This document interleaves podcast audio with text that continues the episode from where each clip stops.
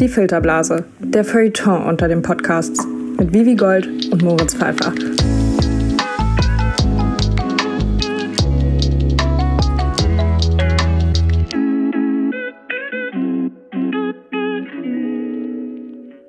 Moin Moin und ein donnerndes Gummo aus Leipzig. Mein Name ist Moritz Pfeiffer. Wir sind die Filterblase. Mir gegenüber sitzt Vivi Gold und ich kann uns mal sagen, ich habe einen fantastischen Tag und ich hoffe, bei dir ist es genauso, Vivi. Moritz, was soll ich sagen? Ich freue mich, heute wieder hier sein zu dürfen und freue mich auf die zweite Folge, die wir heute hier starten. Und ich würde sagen, wir fangen direkt mit unserem Spiel an, das Filterblasen WhatsApp. Moritz, wie sieht's aus? Was hast du beobachtet? Ähm, ich habe das Phänomen einfach mal ähm, Corona-Skill-Flexen genannt. Und ich würde es kurz erläutern ähm, im Sinne von, dass viele, nicht alle, sich während der Lockdowns, Lockdownata ähm, verschiedenes äh, Fähigkeiten angeeignet haben, sei es sich in Shape zu bringen oder Kochen lernen, Sprachen lernen. Also ganz viele in meiner Filterblase haben sich irgendwie die Zeit produktiv ähm, ja, zunutze gemacht. Und jetzt ist so die Zeit, in der man so ein bisschen damit angibt. Also ich glaube, viele Poser wird, ähm, das wird, könnte irgendwann so zumindest in diesem Jahr noch eine Smalltalk-Frage sein, nicht ob man was gelernt hat, sondern was man gelernt hat. So, ich habe ja übrigens Spanisch gelernt. Wie sieht es bei dir aus? Ach toll, ich kann jetzt ein Bananenbrot backen. Ähm, und ich glaube, das ist so eine Sache, ähm, die wird uns jetzt zumindest die nächsten Wochen, wenn wir wieder irgendwie Party, also Wochen ist, na gut, sagen wir in den nächsten Monaten eher, wenn wir da Partys machen können, so ist, dass es dann so ein Smalltalk sein wird, hey, Übrigens, ich habe, ähm, ich mache einen fantastischen selbstgemachten Senf. Das habe übrigens ich gelernt. Ich weiß, wie man Senf macht. Wow, wow, weird flex, but okay. Also dafür kriegst du auf jeden Fall den Punkt, Moritz. Nice. Ich bin beeindruckt. Also ich war mir noch nicht ganz sicher, aber mit dem Senf hast du mich dann doch überzeugt. Wobei ich sagen muss, ich mag überhaupt keinen Senf. Ich versuche mich da immer wieder ranzutasten, aber Senf und ich, wir werden keine Freunde. Na ja. gut. Was ist dein Phänomen? Also als allererstes wurden wir ganz oft geteilt in unserer Filterblase. Haha. Ich freue mich ähm, wirklich, dass wir so viel positives Feedback bekommen haben und äh, möchte mich an der Stelle auch mal bedanken an alle unsere lieben ZuhörerInnen.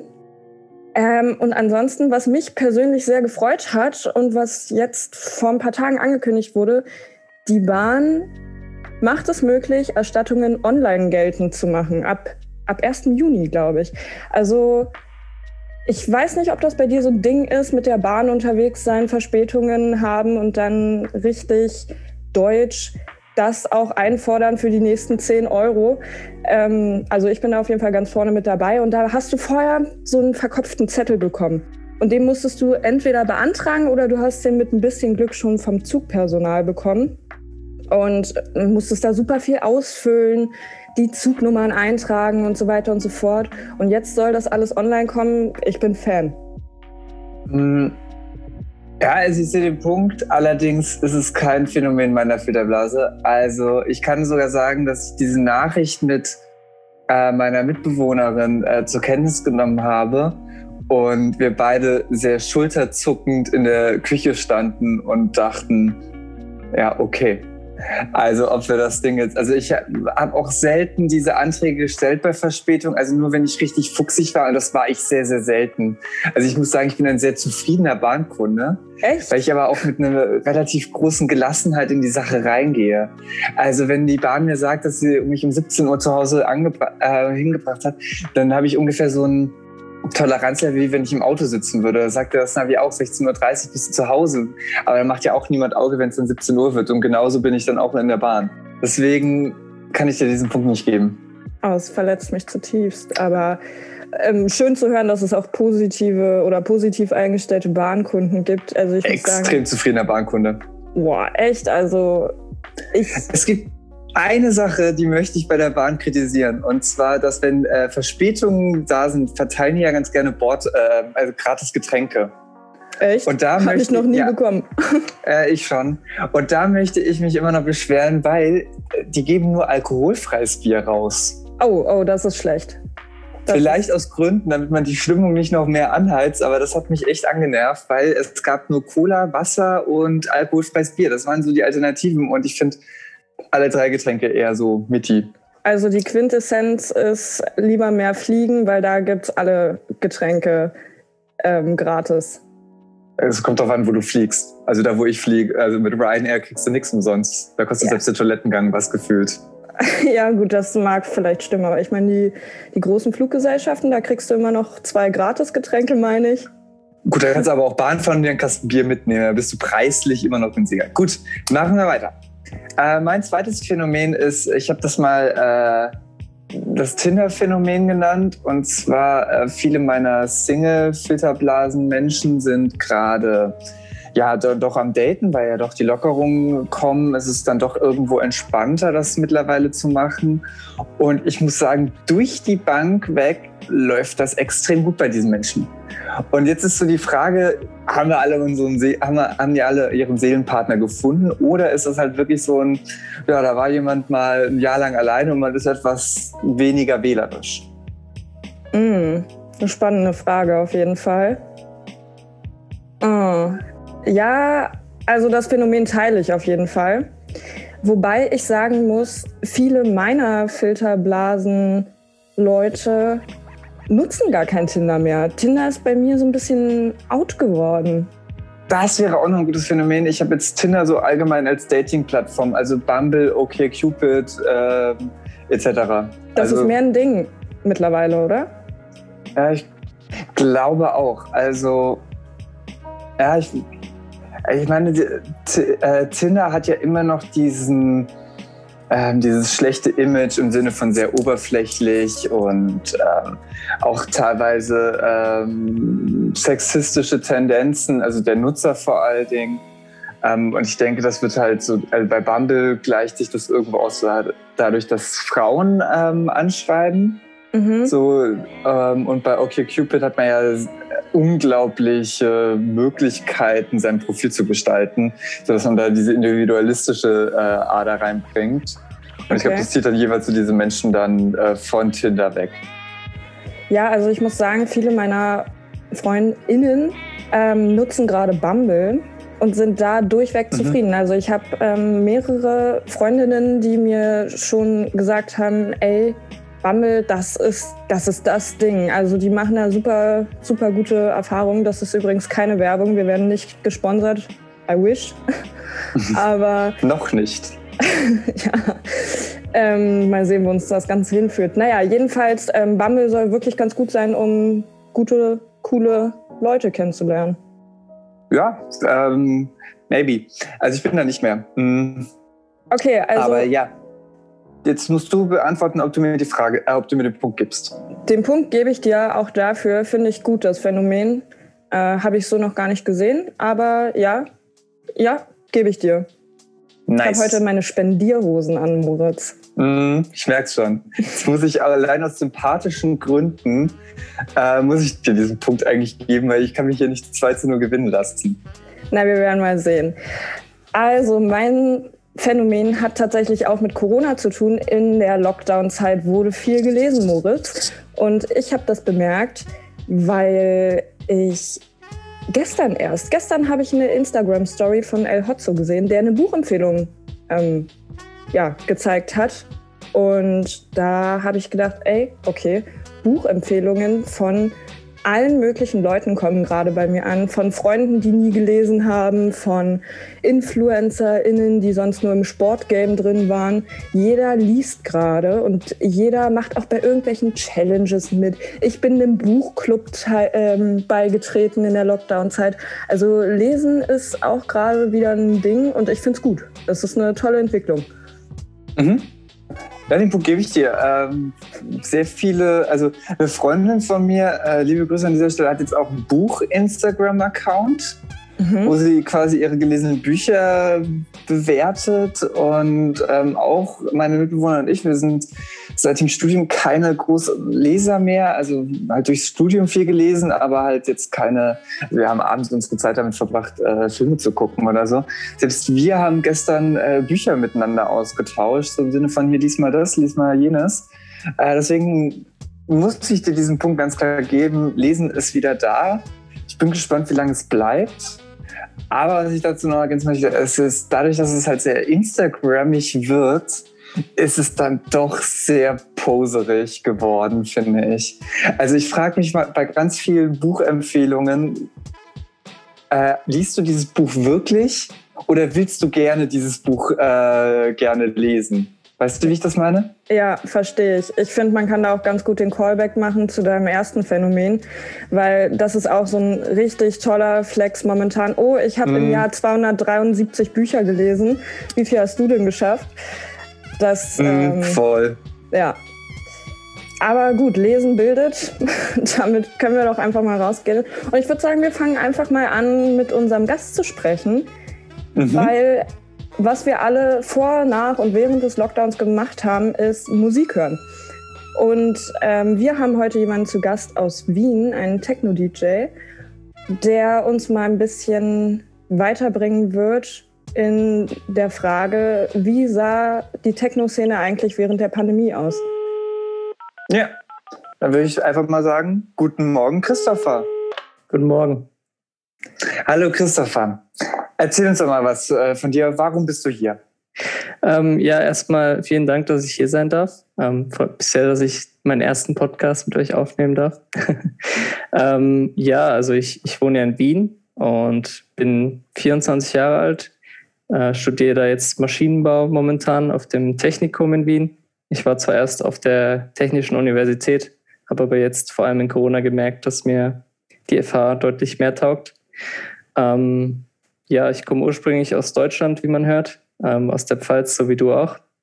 Und wir haben ja da auch zusammen Abitur gemacht. Ähm, ja, was kann ich sonst noch sagen? Fällt mir nicht viel ein. Ich mache gern Sport, gehe gern radeln. Und das geht jetzt hoffentlich wieder besser, wenn das Wetter besser wird. Wunderbar. Sehr, sehr gut. Und wie kommt es dazu, dass du, also wie bist du zur Musik gekommen? Was hat dich bewegt? Ähm, ich höre schon immer sehr sehr gerne Musik. Ähm, also teilweise echt acht bis zehn Stunden am Tag. Eigentlich bei allem, was ich mache, höre ich immer Musik.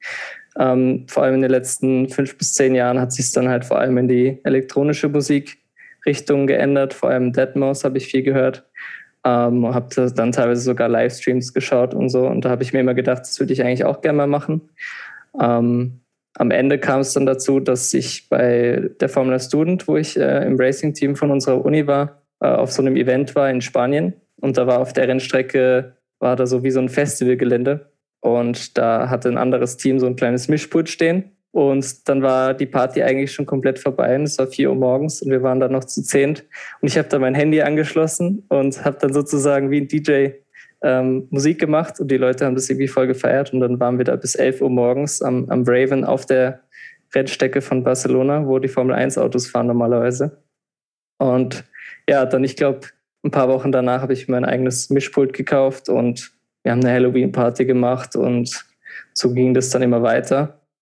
Und ja, jetzt ist es immer noch so ein Hobby, aber manchmal auch ein bisschen mehr als ein Hobby. Also war das sozusagen die Geburtsstunde für Christopher Briggs zum genau. Techno-DJ? Genau. Ja, es, es, ging dann, eine Zeit lang war es dann erstmal nur so Partys von, unserer, von unserem Racing-Team, also mehr so privat. Und dann bin ich da irgendwie in Kontakt gekommen mit, mit den Fachschaften von unserer Unis. Ähm, ähm, und da habe ich dann als erstes, glaube ich, äh, bei einer Semesteröffnungsparty aufgelegt. Und das war eigentlich komplettes Chaos. Also sie haben es nicht geschafft, das Licht auszumachen und es war einfach taghell. Und das war der Techno-Floor und das war halt viel zu hell und nichts hat funktioniert. Dann ist die Sicherung geflogen. Also der, der beste erste Gig, den man sich vorstellen kann. Und so bin ich dann halt in Kontakt mit den ganzen Leuten von der Uni gekommen und habe dann auf mehreren Uni-Partys auch mal aufgelegt und habe dann auch ähm, Leute kennengelernt, die halt wirklich aus der Veranstaltungsbranche kommen. Mhm. Ähm, du bist jetzt schon eine gewisse Zeit lang dabei. Ähm, würdest du sagen, dass es für Techno-Künstler eine Zielgruppe gibt? Also sind das irgendwelche Studenten, die sich ausprobieren müssen oder irgendwelche hängengebliebenen Druffis oder haben wir da ein gesellschaftlich gemischtes ähm, Publikum?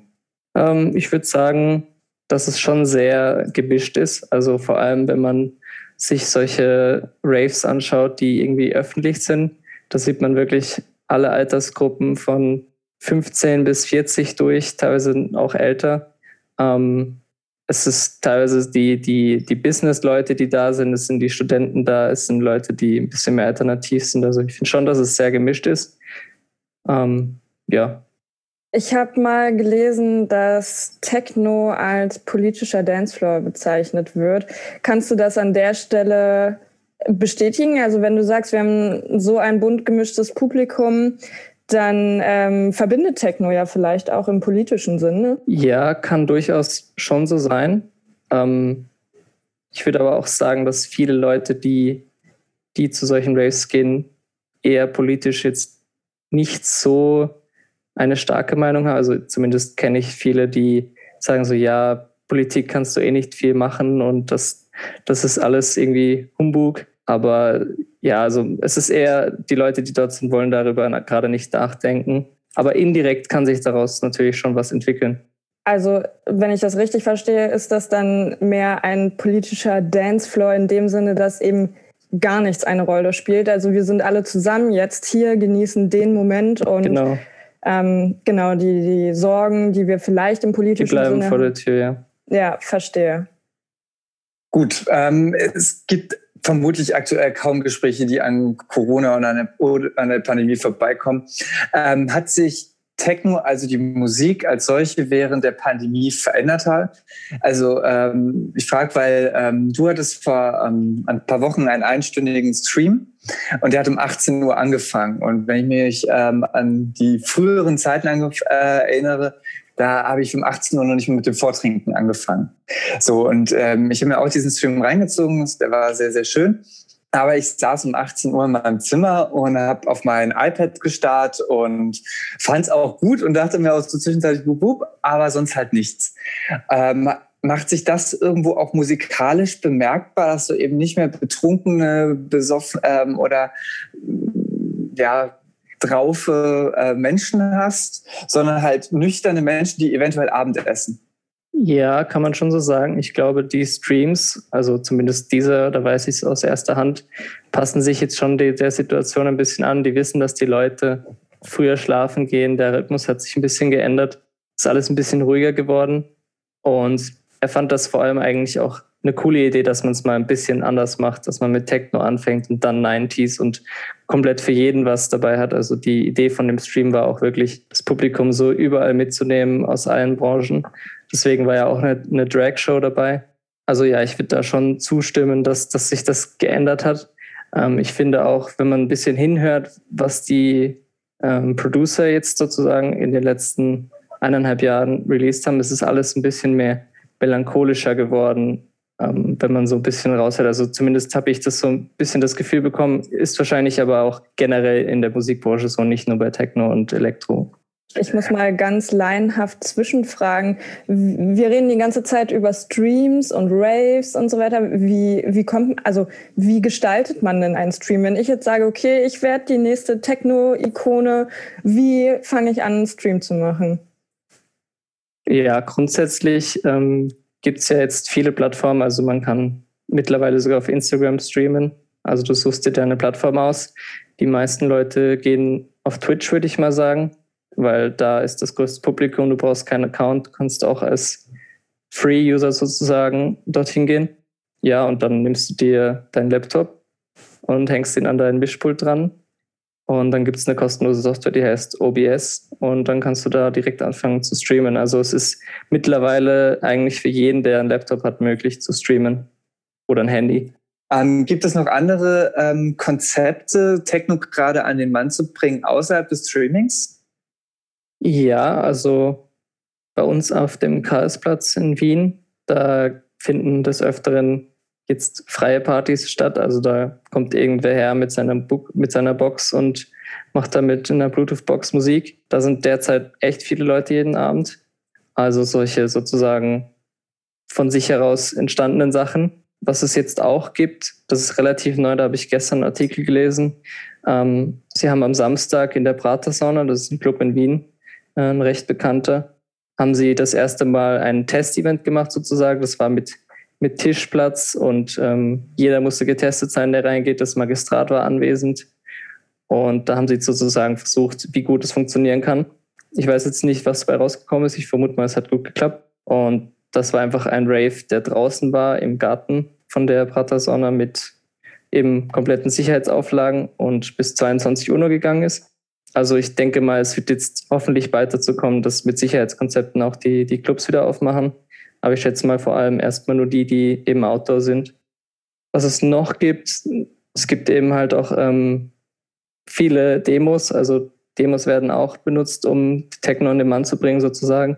Es gab einmal eine Demo in Wien, wo sie quasi durch die Stadt gelaufen sind und währenddessen einfach Musik gespielt haben und dann im Gehen getanzt haben. Und deswegen ähm, durften sie das sozusagen, weil es durften zwar keine Events sozusagen stattfinden, aber Demos waren ja die ganze Zeit erlaubt während Corona. Und das war dann sozusagen ein, eine graue Zone, die sie genutzt haben. Da ist mein Mitbewohner zufällig mit dem Fahrrad reingekommen und ist dann einfach mitgegangen, hat er erzählt. Tut der Staat ähm, gerade genug, ähm, um die Szene zu unterstützen? Also du kommst ja auch aus, äh, oder lebst in Wien, kommst aus Deutschland. Ähm, kannst du da auch irgendwo so einen Vergleich zwischen Deutschland und Österreich ziehen? Ja, schon. Der Vergleich insofern, dass sie beide ziemlich wenig tun, würde ich jetzt mal sagen. So ähm, hat ja jeder den Eindruck, dass die Gastro- und die Veranstaltungsbranche komplett hinten nachgelassen wurden vor allem eben die, die Veranstaltungsbranche, die Gastro wird ja jetzt so langsam wieder aufgesperrt. Aber wo ich auch die ganzen Clubbetreiber verstehe, ist halt einfach, dass wenn Leute in einem riesen Supermarkt anstehen oder in irgendeiner Einkaufszeile, dann können sie genauso gut auch auf einen Rave gehen, wo alle getestet sind, der draußen ist, weil das ist wahrscheinlich sogar sicherer, als wenn du dann morgens um neun mit der U-Bahn zur Arbeit fährst, wo es sowas von voll ist und die Hälfte Nasenbären sind und ihre Maske nicht richtig tragen. Und wenn der Staat schon nicht genug macht, was kann jeder Einzelne von uns tun, um die Szene so ein bisschen zu unterstützen? Ja, also ich denke mal, offen liegen würde ja natürlich zu, ähm, zu spenden, ähm, einfach nur den Streams zuzuschauen, die Leute zu supporten, ähm, da in irgendwelche Gruppen zu gehen, wo man sieht, wann, wann Events stattfinden, da auf die Notification Bell zu drücken und einfach ein bisschen auch Initiative ergreifen, wann denn irgendwas stattfindet, weil natürlich früher war es einfach so, man hat es irgendwie mitbekommen oder auf Facebook gesehen. Jetzt wird es natürlich ein bisschen schwieriger, weil wenn es nur ein Stream ist, dann übersieht man das vielleicht einfach. Ähm, also ja, einfach supporten, den Leuten zuschauen und wenn ein Event ist, sich einfach testen gehen und hingehen, weil ich denke mal, es ist mittlerweile recht sicher, wenn, wenn alle getestet sind, dass, dass da nichts passieren kann, weil die Tests ja mittlerweile auch gut sind, beziehungsweise werden immer mehr Leute ja auch geimpft. Hast du denn demnächst irgendwas geplant, wofür du gleich mal Werbung machen möchtest? Ähm, leider gar nicht. Ähm, ich schätze mal, es wird irgendwann wieder ein Livestream kommen oder irgendwie ein, hoffentlich eine kleine Party stattfinden. Aber jetzt gerade habe ich tatsächlich nichts. Aber ja, das würde ich dann auf Instagram ankündigen, wenn wieder was ist. Dann äh, können wir um, ja ähm. gleich mal Werbung für deinen Account machen. Wie heißt du denn auf Instagram? Chris Briggs Foto. Derzeit noch. Alles klar. Dann werden wir dich auf jeden Fall verlinken. Ähm, hättest du äh, noch so eine kurze Frage so für den Schluss. Ähm, was würdest du denn denjenigen empfehlen wollen, die jetzt nach dieser Folge sagen, alright, ich habe voll Bock, auch Techno zu machen? Wie, was wären so die ersten Schritte? Du hast jetzt so von deinen ersten Schritten ähm, in Barcelona gesprochen. Ich glaube, nicht so viele Menschen sind gerade an einer Rennstrecke. Ähm, so, ich möchte jetzt anfangen, was äh, soll ich tun? Vielleicht auch erstmal ohne viel Geld auszugeben.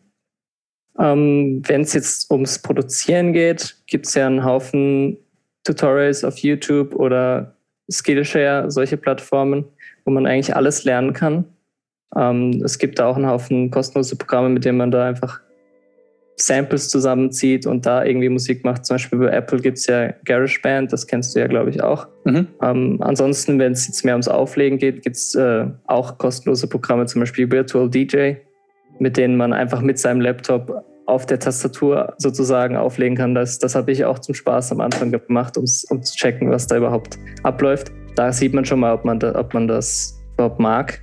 Und ansonsten, meinen Controller habe ich gebraucht auf eBay für 100 Euro gekauft, den benutze ich bis heute noch. Also man muss nicht viel Geld in die Hand nehmen, man kann auch noch mit viel weniger anfangen. Ja, sehr cool. Gut, dann äh, können wir eigentlich nichts anderes sagen als Danke für das super Gespräch. Gerne. Viel Erfolg bei deinem nächsten Stream. Also wir werden das dann auch einfach reposten, falls es irgendjemand interessiert. Also mich interessiert sehr. Ähm, ja, dann hören wir uns dann hoffentlich wieder in zwei Wochen. Äh, Nochmal ganz kurzes, äh, ganz lieben Dank an unseren äh, Cutter Dennis, der diese Folge zusammengeschnitten hat. Und ja, wir hören uns in zwei Wochen. Vivi, willst du noch was sagen?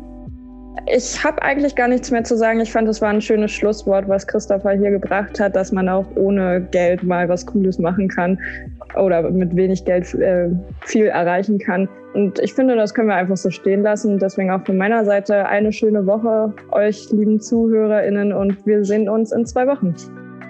Liebe Grüße Macht's aus Wien. Gut. Dankeschön. Tschüss. Ciao.